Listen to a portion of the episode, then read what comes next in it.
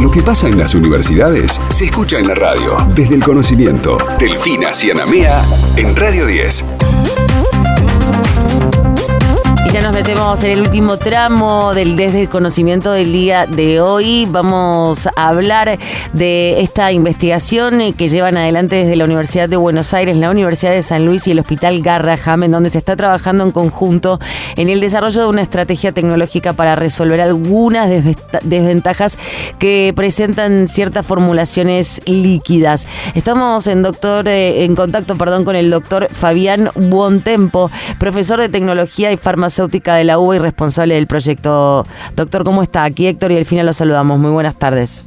¿Qué tal? Buenas tardes, ¿cómo les va? Buenas tardes. Eh, eh, les hago una pequeña aclaración. Este, somos tres los responsables del proyecto. Yo soy profesor adjunto acá en la, en la Facultad de Farmacia y Bioquímica de la Universidad de Buenos Aires y la profesora titular de la cátedra es eh, Silvia Lucancioli y la otra responsable es Valeria Trípodi, que es profesora titular de Química Analítica, otra de las materias de, de la cátedra, de perdón, de la Facultad de Farmacia y Bioquímica. Bien, ahora que ya los nombramos a todos, queríamos eh, preguntarle, porque es un tema sumamente interesante, y, cómo fue que, surgió esta, esta necesidad por trabajar en el reemplazo de las formulaciones líquidas, como por ejemplo los eh, jarabes eh, para los niños. Digo, los productos existentes quizás no eran em, tan potentes como lo pueden ser los antibióticos.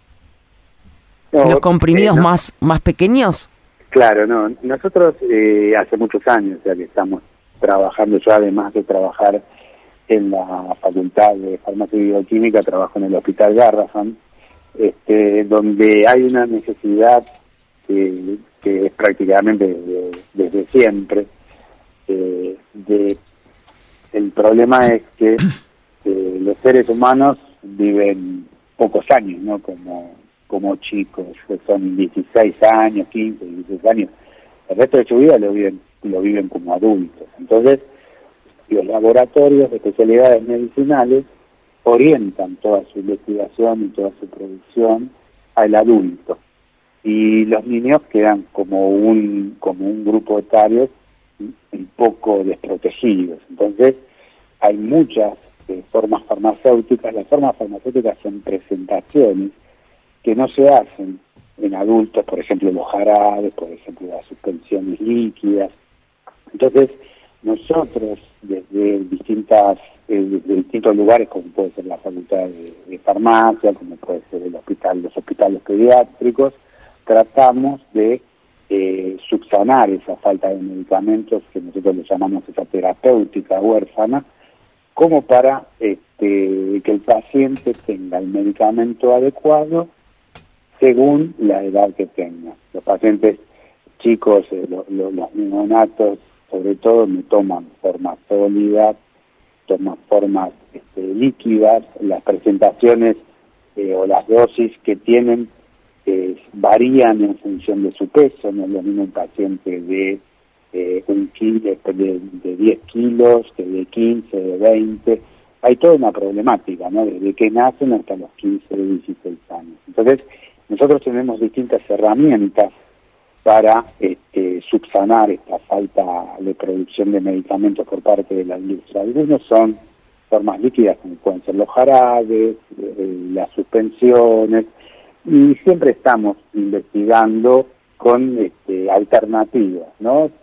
Y, hacemos, eh, tratamos de hacer nuevos desarrollos, tanto en lo, en lo que es este, analítico como en lo que es eh, la producción o la, la formas, las distintas formas farmacéuticas. En este caso, lo que hicimos fue algo que en algunos países se hace, pero eh, no en el país como son los mini comprimidos. Son unos, unos, unos comprimidos muy, muy chiquititos, pesan, esto, como para que se den una idea, un comprimido convencional de los comunes que tomamos todos pesan los, más bajos pesan 120, 130 miligramos, hmm. estos mini comprimidos pesan eh, 20 miligramos, pesan seis veces menos, tienen menos excipientes, se disuelven muy rápido, se rompen, como para que se entienda, se rompen muy rápido, en 15 segundos ya están rotos, entonces claro. facilita, la, facilita la administración en pacientes eh, chiquitos, de la dilución,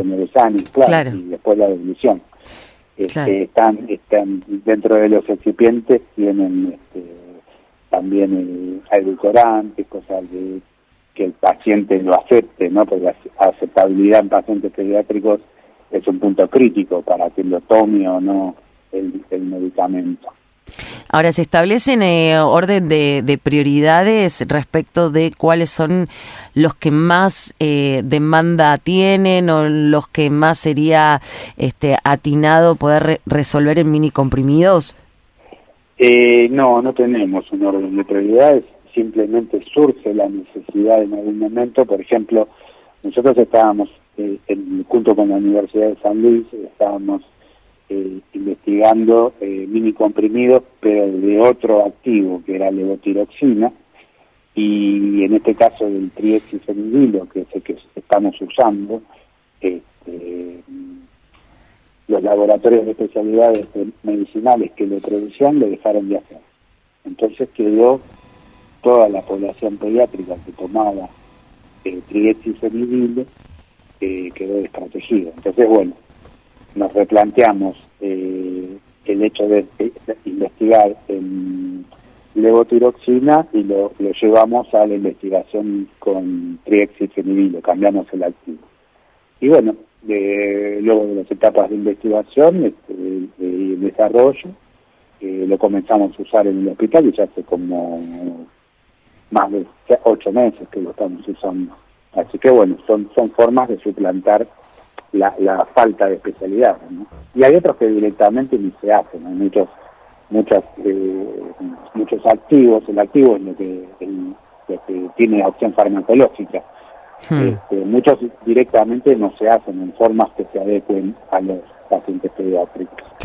Sin dudas. Y estamos viviendo tiempos en donde también los pacientes pediátricos eh, padecen enfermedades que necesitan justamente de una farmacología adecuada e incluso en muchos casos eh, padecimientos similares al de los adultos y necesitan realmente eh, ser atendidos con las herramientas farmacológicas necesarias. Por eso es muy importante esto que están emprendiendo. Exacto, sí, sí, sí. además de lo que yo les decía, lo que decir vos es, correcto, hay patologías que son específicas de la edad infantil, eh, que son específicas de la pediatría, entonces eh, más restricciones todavía hay porque menos presentaciones comerciales hay. Y bueno, nosotros como farmacéuticos, ya te lo, te lo digo desde el punto de vista del hospital, tenemos la obligación de, cumplir con, con la demanda este, insatisfecha de los de la población pediátrica, ¿no? Entonces, que para eso estudiamos y para eso estamos, entre otras cosas, ¿no? Para, para producir medicamentos. Y ojalá que también este, formen parte del circuito eh, de farmacias, de digamos, de todas las grandes cadenas donde, donde estos fármacos se pueden encontrar. Le agradecemos muchísimo por este contacto, doctor. Que tenga buen domingo. Muy, muy amable. Hasta luego, buenas tardes. Adiós. Estás escuchando Desde el Conocimiento con Delfina Cianamea en Radio 10.